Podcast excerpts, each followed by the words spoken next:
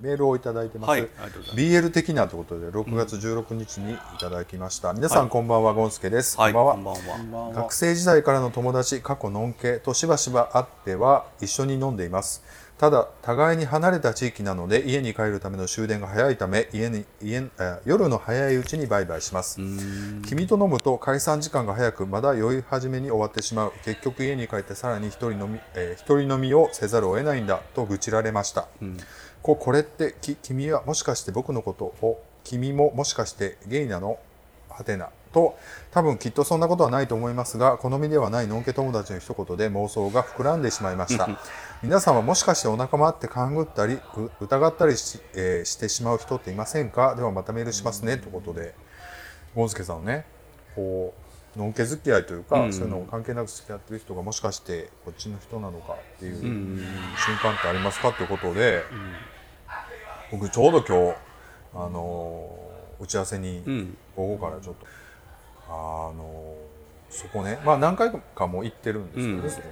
ね。で、まあ、そこに人ね可愛い子がいるわけですうよ、んあのキュンってする？割とね体育会系なんですよね、うん。そこの職場っていうか。工場工場というかなんうだろう、ん。あのレンタル機器の会社なんですけど、はいはい。そこっていうのが。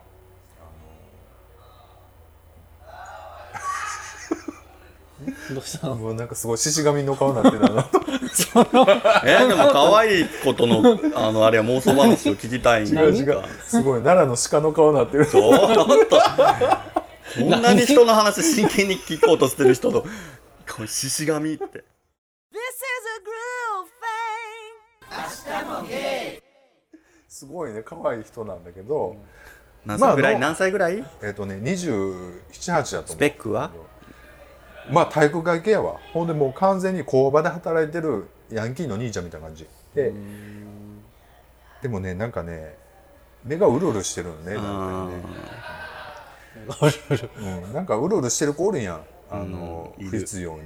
なんか潤んでる子目が。可愛いなとか思いますけど。ほんでこうすごいよくしてくれるんですよ「うっす」とか言ったら「あどうも」とか言ってニコニコってしながら、うんうんうん。ね。キューンってなるね。いやええな思って。あそこさんハートがキューンってなるね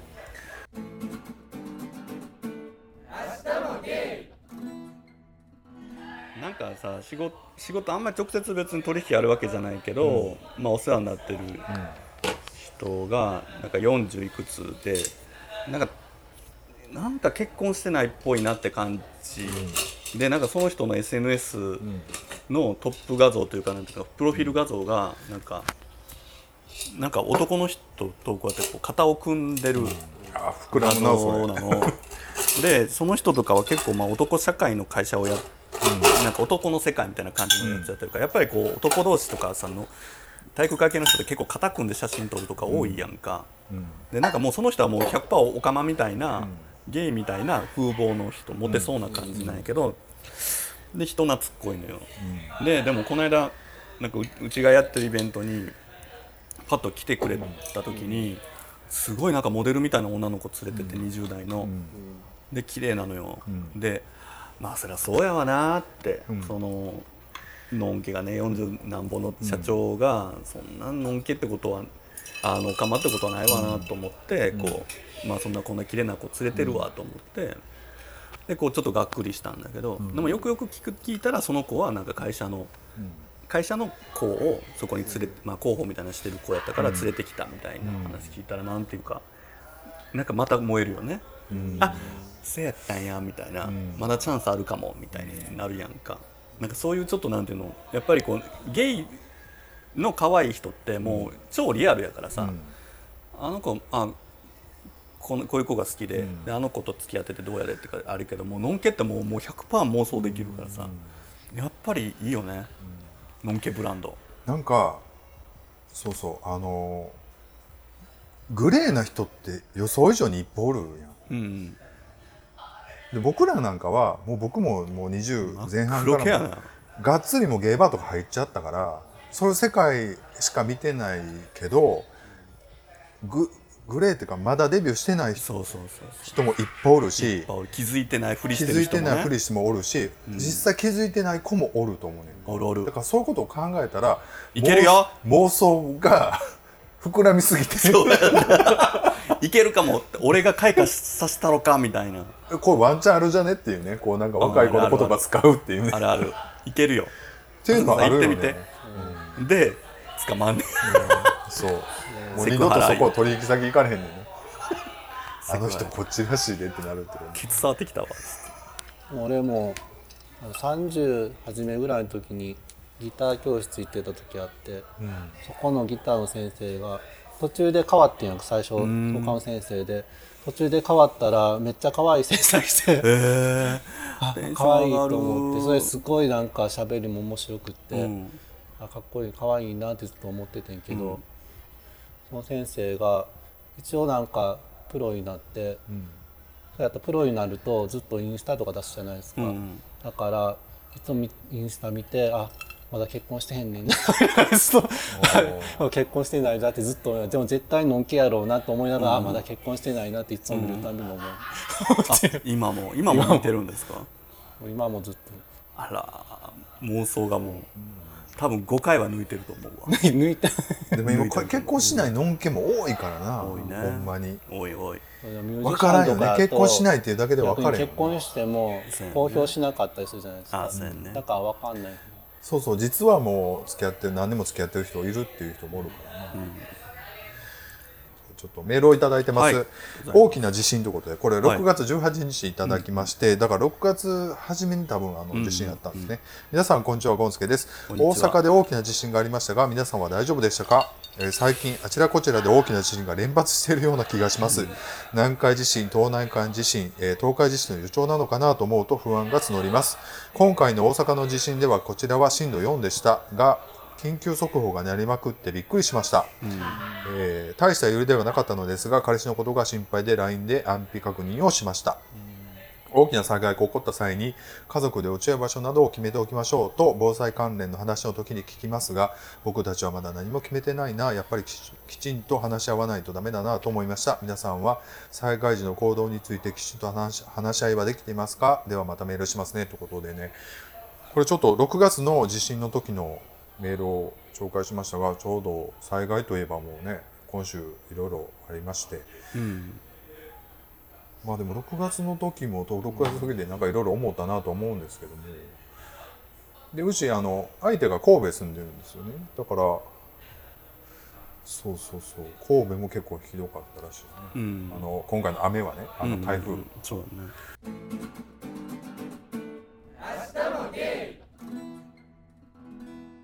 話がメールをいただいてます、はい。7年後ということで6月14日に、えー、拓也さんからいただきました、えー拓也です。こんにちは。こんにちは。こんにちは。200回聞かせていただきました。VR すごく面白そうですね。VR で本当に触れられたように感じるといういった、えー VR で本当に触られたように感じるといった人間の感覚ってとても不思議ですね。あれ多分キャンディーさん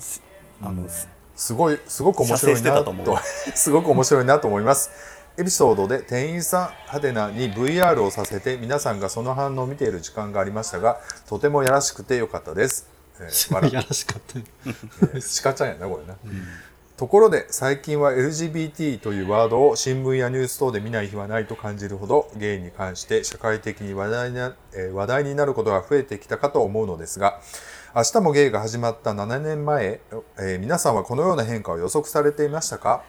またこれから先例えば7年後の2025年には日本のゲイが社会的にはどのような存在になっていると思いますか？例えばですが結婚できるようになっているとかゲイ,、えーゲイカップルも里親になるは、えーなることは当然可能になっているとかもしよければ皆さんがどう思われるか知れ知れたら嬉しいです、えー PS200 回の継続本当にすごいですね。リスペクトです。ということでいただきました。ありがとうありがとうございますということで、まあ、200回の感想をいただきましたけども VR ね、あのー今も結構ちょっと見てるんですけど使ってるんですけど、うん。結構目疲れるんで、疲れるね、だからまあまたもうちょっと先の方がいいかななんていうのね正直思ったりもししますけど。でもそのコンテンツを作る側からすると今からこうちょっと取っといたらあのいろんなことはキャッチアップできるのかなと思ったりはしますけどね、まあまあ、えー LGBT 問題。いっぱいコンテンツできたらいいのになと思だからそのエロ以外にも結構そのまあこう見わ見ますようなやつとかまあ、例えばだからもう VR でリアルタイムにさショッピングとかができたりするわけじゃない？多分なんていうのそその何時から営業時間は例えばもうお店でさその360度カメラとかでうん。撮影店内に行っててだからもう買い物暑かったりとかして行かなくてそこに接続すればそのリアルタイムで店内が見れたら、あそのそのそうそうそうその右のそれとかって言ってこう見せてもらったりとか、うん。なんかそういうこととかいろんなテクノロジーでやってああいうまあ ZOZO スーツみたいなとかのああいうものとかでこうあったらそのショッピングみたいなそのリアルなショッピングみたいな感覚とそのリアルなテクノロジーとかやったらそのなんていうのかなただ単にネットでポチっていうんじゃないけどリアルな買い物したいとかっていうのもできるやろうし結構まあいろんなビジネスに結びつくやろうなと思う。あとはほらあの部屋の内見とかは、もうあの360度で撮っといて、ん。まあ、見てもらうとかいうのは今もあるやんか、うん。だからそそれそういうのはどんどん入っていくんやろうなと思うけど、うん。あの一般の人普通に撮れるからなんかそうそうそうそう。そこにいない時にそこにいない子がそこにいる気になれるとかね、うん。飲み会とかできる、そうですよね。だから例えばこの番組もここにカメラを置いて、あたかもここに一人参加してる体で配信とかもできるようになるんやと思う多分。うん。でまあそのコメントとかそのはまあツイッターなりなんなりでこうどんどん流してもらってうん。っていう感じで旅オーディエンスがここに一人入ってもらうみたいなオンラインで入ってもらうみたいなできそうな感じもしますけどね。将来的に何でも VR で見れるようになったらすごいでしょうね、うん。旅行番組とかも旅行行ってるところぐるっと見れたりとか。だからこう金持ちはほんまにあのお金払って行くねんけど、あんまお金ない人はもう VR でできませんっていうで全部ありがちなこう未来がディストピアかな？なるけど、ありそうな気もするけどな。ねいろんな体験できるから便利は便利ですよね。なんか。で俺この間言おうと思ったのが初体験が VR っていう子も将来的には出てくるんやなと思って。かに。だからなんやろ脳ではもう錯覚してるかねんけど肉体的には処女とか童貞とかっていうのがあったりするのかなみたいな。VR 上では会ったことあるけどまだそうそうそう。実物は会ったことないですね VR なんやろ。リアルでは童貞やねんけど VR ではもやったこう AV 女優とやったことあるとか、とっていう未来はもう割とすぐ来るんじゃないかなみたいな感じで。だから逆にだからそういうことをされないと満足できないというのはもっと行き過ぎる気もするよねかね、特にのんけの男子とかって。まあ、余計リアルのところでなんか人間として退化していきそうよねコミュニケーションとかね、そうそうそうみんなだんだんそれでいいやってなってくるかもしれないですね、だってそんなコンテンツは100%でもうプロが作るから絶対興奮するように作ってくれるやんか。でも実際はそそこまでなんかなんかそこは難しいよね。でもそこはリアルはリアルで全然匂いなんかほんまにこう五感には訴えるしそのリアルタイムな反応は全然あるから。でも面倒くさくないもんね。そうや VR ねでね。んなみんなやっぱりその面倒くさいことを省こうとするから簡ね単にタイプなことエロいことできたら、なんか今の傾向ってねなんかその面倒くさいことは省きたい。なんか欲求は満たしたい気持ちよくなりたい、ってなるけど結局なんかは面倒くさいことを省いたそういう欲求の解消って結局なんていうか次の欲求を呼ぶわけですよ、なんかそれがなんかね悲しいっていうか悲しいっていうかまあリアルやなと思ってなんかそういうゲーバーに例えばやけどゲーバーに行かなくっても出会えるようになった、でセックスは満たされた。だけど友達が実はあまりいないとか、あのわあなんか、わなんかこう、心を割って話せる相手がいないとかなって結局もう一回戻ってくるみたいなそういうリアルな人と触れ合える場を求めてくるみたいな。実はそういうゲーバーのママみたいなのが実はそういうなんかセラピー的なというか、やっぱカウンセラー的要素もあって、やっぱりそこで癒されてたとこに気づいて戻るみたいなのとかもやっぱりなんか満たされてるようで次満たされてないものに気づくみたいなのあるから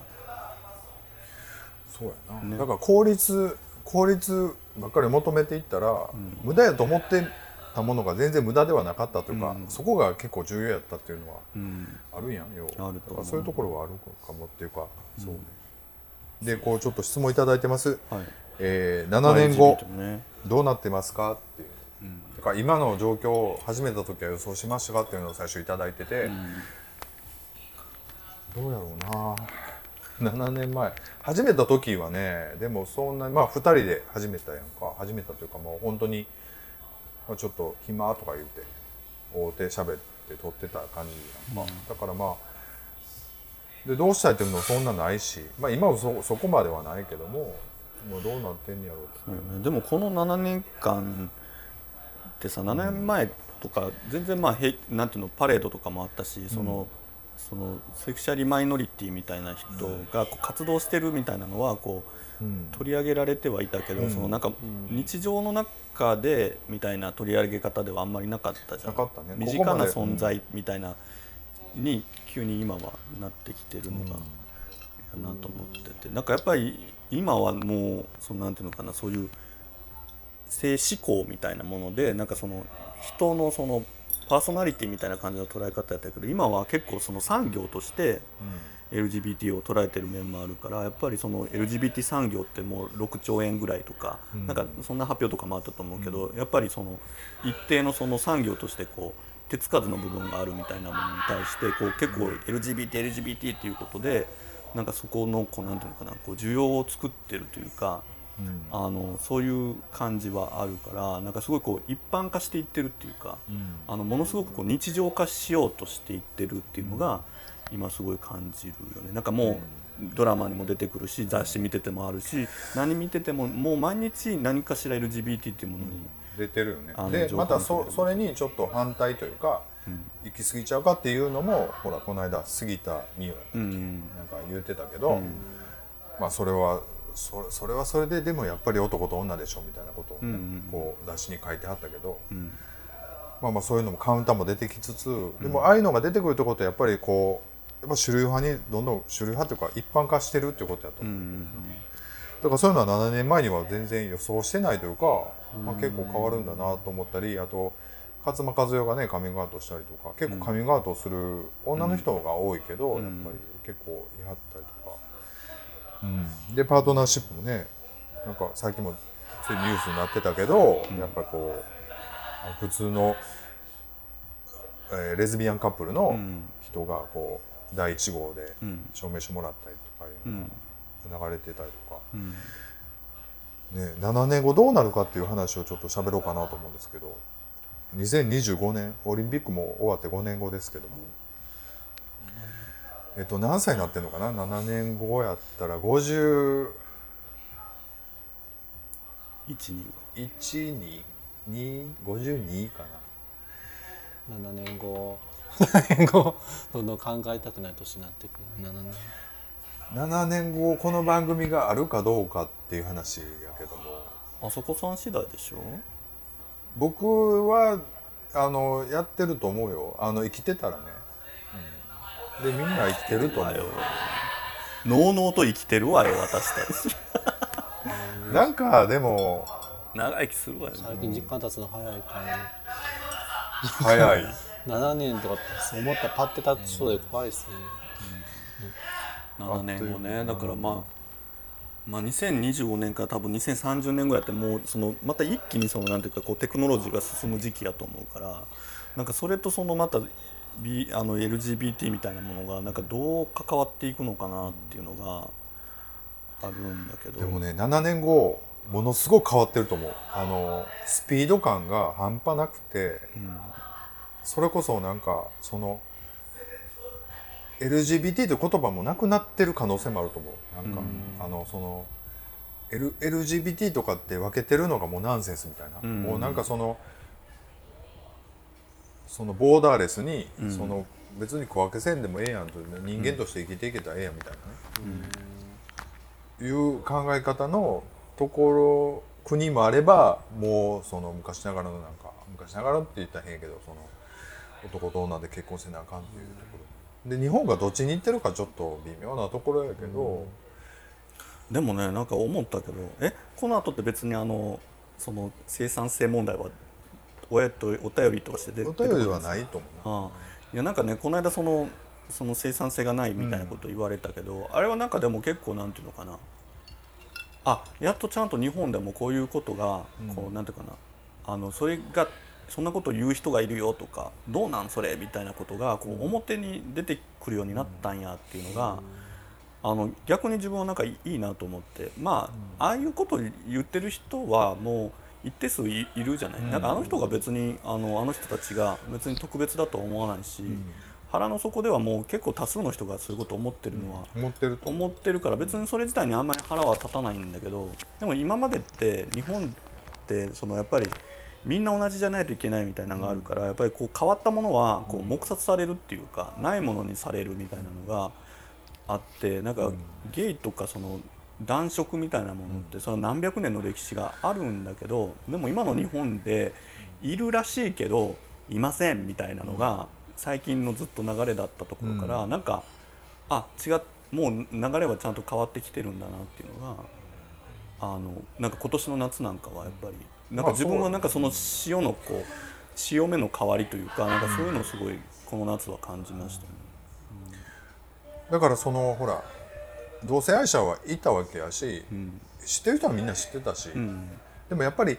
ちょっと一個下に見,、見て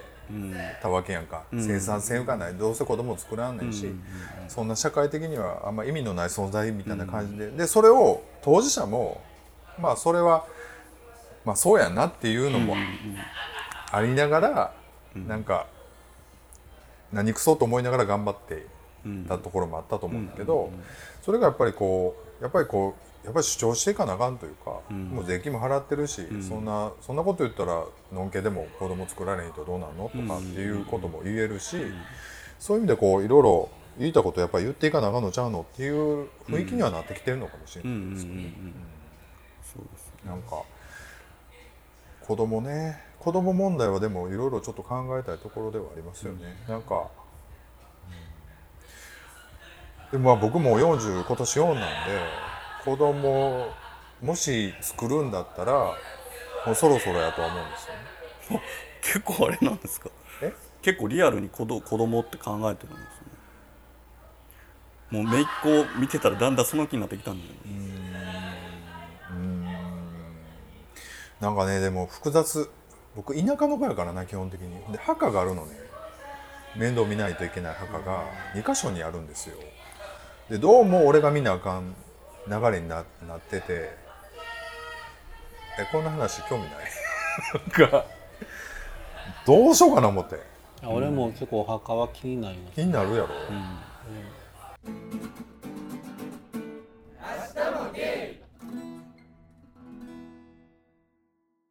で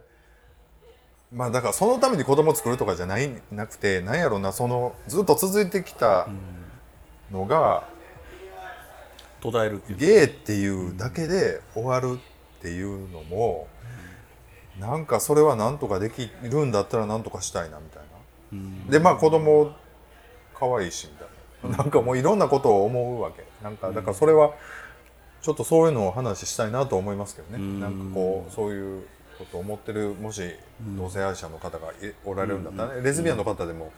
全然いい。だから、うん日本ってやっぱりほらまだまだそのそんな個人主義でもないでしょ。その家族とか家とかってあるやん、で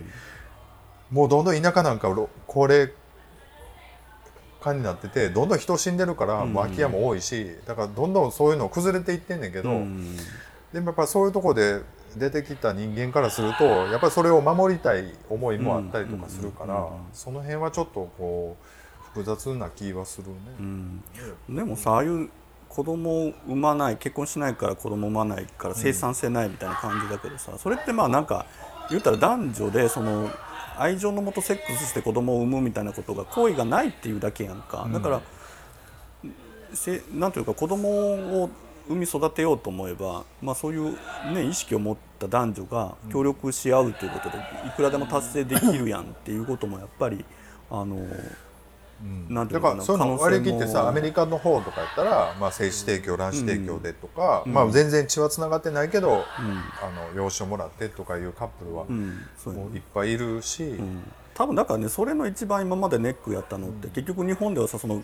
ゲイですとかレズビアンですとかでこう公表するのが難しか、難しいじゃない。だから公表して僕たちはでも実はこういうふうに子育てをしてるみたいなのが、あのできる環境ができればあの多分もっとその子供を産み育てるっていうことの可能性って自然やと思うんですよ。だから例えばゲイなんですよ僕って言ったって、あそうなんやふーんみたいな、っていうみんなが別に普通に受け入れてくれたら、実は僕ゲイなんだけど子供を育てたいと思ったから、彼女とパートナーになってもらって、子供を作って育ててるんですってってあそうなんだでもそれはいい考えやねみたいになんていうかこの人がゲイっていうことはああまりにも当たり前に受け入れられるようになったらその人がそういう選択肢をするっていうこともなんかすごく当たり前に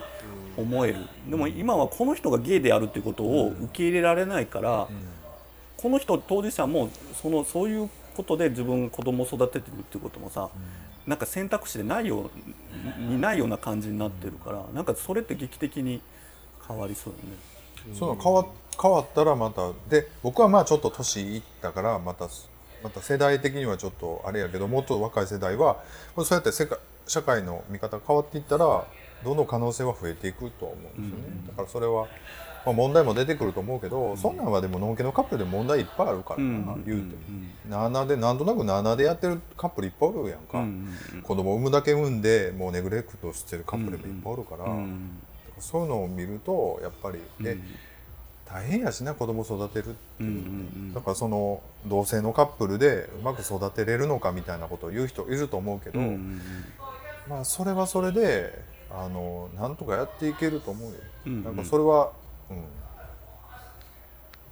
とかまあいろいろ思う。そうそういう話はしたいなと思ったりね、しますけど、だから7年後、まあ、523で、まあ、そんな子供っていうのも、まあ、ちょっと考えますかね。でもなんかすごくあ想像つくね。なんかそのあすこさんとかまあキャンディスさんとかもそうやけど、なんか子供が日常的にいて育ててるみたいな姿がすごいなんか想像つく。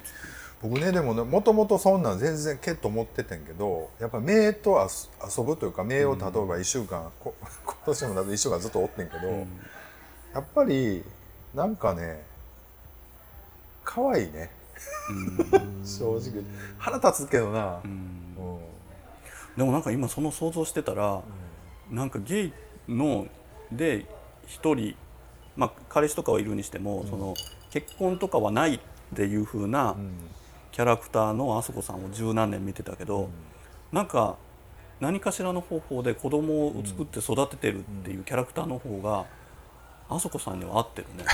いやなんかしっくりきた。あの ゲイの今までの方がなんかすごい人間として違和感を感じるわ。想像する。なんかようわからん。育ててなんか何かが何かが足りないまま生きてる人みたいに思うわ。あ足りない問題。そうなんか子孫を残してその人とこうなんかいる姿の方がよりなんかしっくりくるね。あー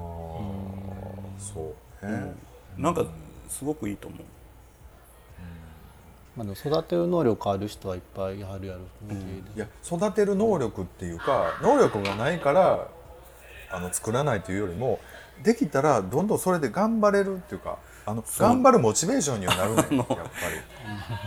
ひどい意味じゃなくって、子供育ててやっと一人前になれる感じがする、うん、だからそれはあそこさん特に、なんか育てることによってめちゃめちゃ多分あのさあなた自分差し置いてその人を落とすのまあええねんけど。あんたさ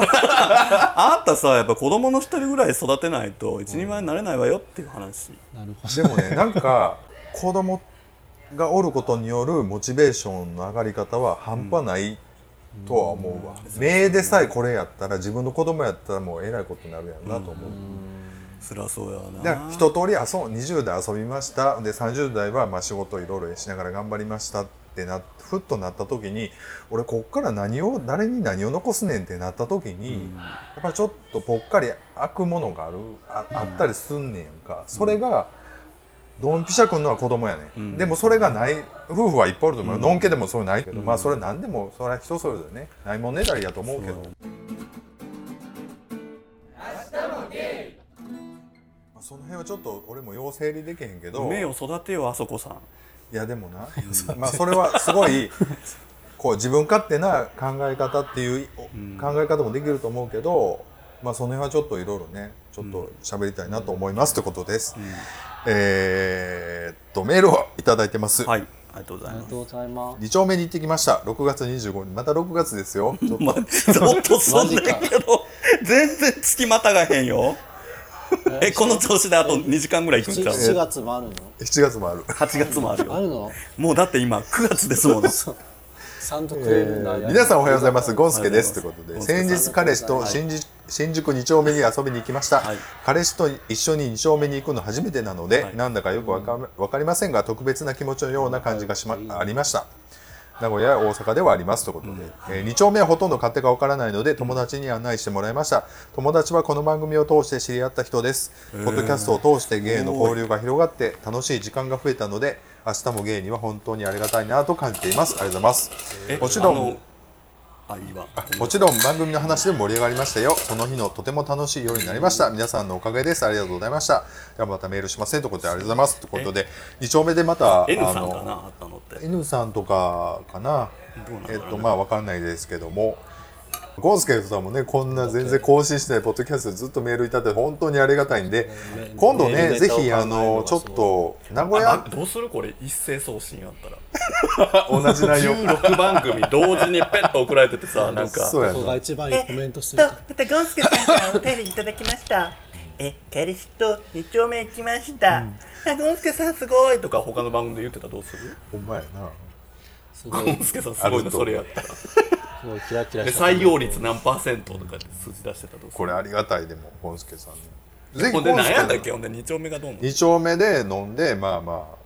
ああ盛り上がりましたよっていうことでありがとうございます丁目、初やったえっと二丁彼氏と2丁目は初めてってことですねこの間2丁目は行ったんですか？この間コミケの。2丁目行きましたよ。あでも2丁目最後の日ちょっと潰れたんですよね俺えー、珍しいそんななんかちょっと結構寄ったなと思いながら最後の店行ったらなんか本あげたらコカレロ出されて。本あげたらコカレロ出されて。なんて？コカレロってあるじゃないですか。あのちっちゃい小瓶のやつ？あの2つに分かれてて下にあのなんだレッドブル入れてあ逆かな。それで上から濃いお砂糖入れるんですけどなんかロッカみたいな。それレッドブル入ってるから余計もあるんですけどそれを2杯多分飲んでその前の店でなんだっけそこ韓国系でチャミスルとか飲んだんですよ、うん、そこで結構酔ったなやばいなと思って最後のでも行っとこうと思って行ったらそれ飲んだからそこの店でちょっと出ちゃってちょっと。へえ。珍しいね。そう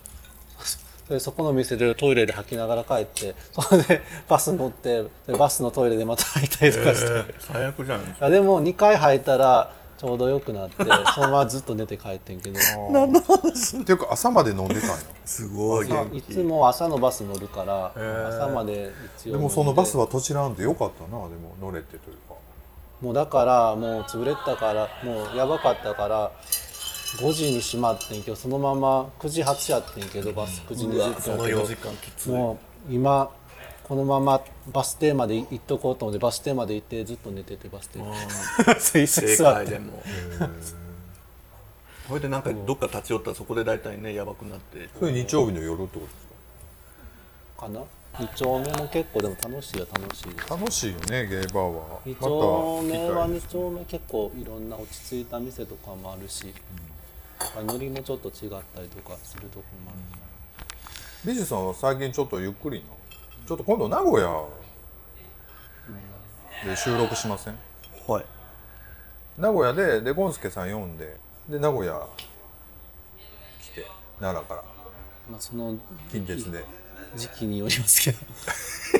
えでも年末までまだあれやろ？忙しくない時期だった。忙しくない時期で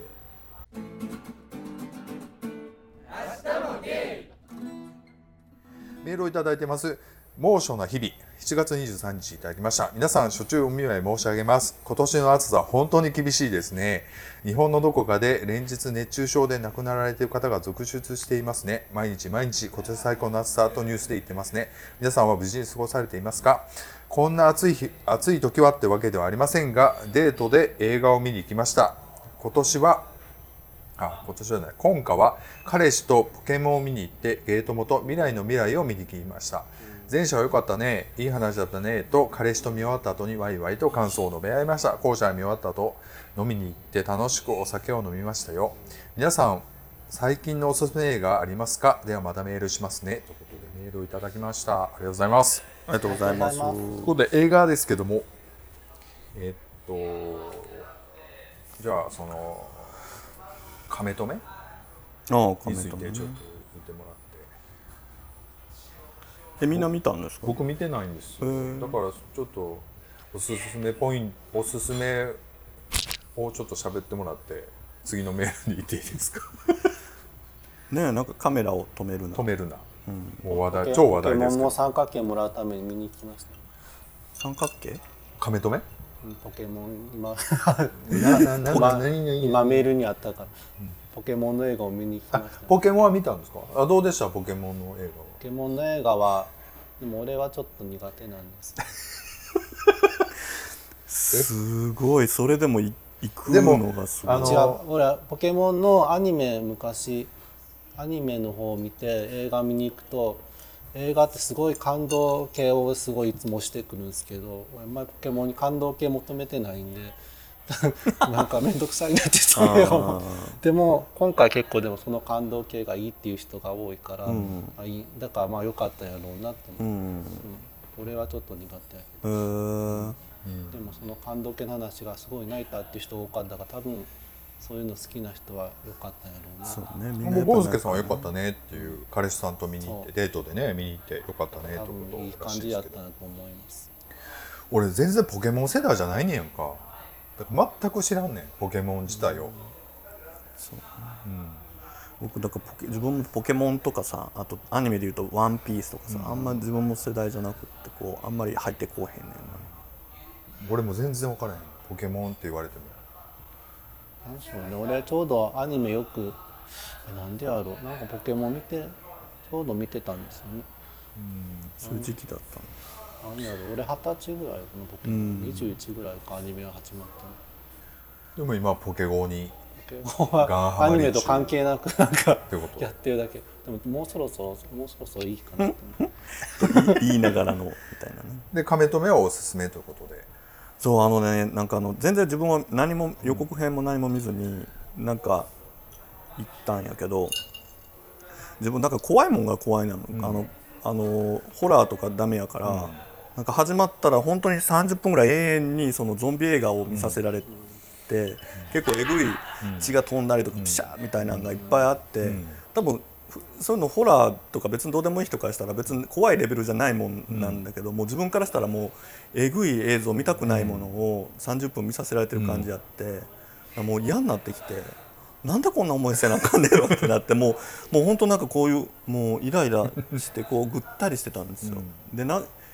あでそれを全部ワンカットで撮ってるから、あこういうのをこうワンカットで撮ってるっていうのがこの映画の肝なんかなと思って、ワンカットの映像とかもう今時どうなん、そんなん別に普通やんと思ってたから、でそんな感じでいたから、なんかそれがバンと前半が終わって後半それの、まあ言ったらその謎解きの部分っていうか、まあ一番映画としての面白い部分を見始めたら、もうなんか自分としてはもう一回だだ下がりやからもう上がり幅がすごすぎてあこういうことねみたいなんで、もうゲラゲラ笑って、オッケーオッケーみたいな感じで、だから自分は逆に前半でグーってなったからこそ、こうバネみたいにボンと跳ねたから面白かったかも。あのビッチさんが一番いい感じに見れたパターン。多分そうですね最初の映画のところでそんな思った方じゃないなと思わせるように作ってるから多分、あえふみさん見たの？なんかちょうど同じ頃に見てたんですよ。ほぼほぼあそうなんや。だから。ふみさんもおすすめですか？おすすめっていうかすごい軽い。やっぱりなんかあのミニシアター系のやつやからすごい軽く見れるから、まあ誰でも軽く見れる映画やから多分いい誰でもまあ軽く楽しめていいやろうなっていう のは思うけど。なんか僕あの実は僕もう一個ポッドキャストやってまして「バンバンラビッシュ」っていうのやっててこの間ちょっと収録何ちょっとと放り込んでくるうん収録したんですけどあのテリーさんっていう人がねやっててそういうの見た言うてすごい勧めてましたわ。俺最初見る前みんみんなすごいいいって言うから、うんそうやんな。バイアスすごいバイアスかかるよねすごい熱く言うからなんかそんな熱い映画やったら嫌やなと思って見たらそこまで 熱いっていうよりは結構軽い感じやったから、軽くてよかったと思って見終わって思って。自分とかはなんていうのそのなんていうの現場感っていうかさなんかやっぱその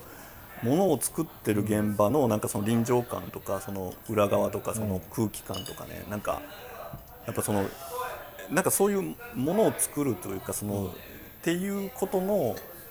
なんか自分の興味っていうのもあるからなんかそういうのもあったかな。なんかそういう面白さっていうかな。だからちょっと見に行こう。普通に軽くなんか笑える映画が結構好きやから軽い。なんかこんななんかコメディ分かった分かった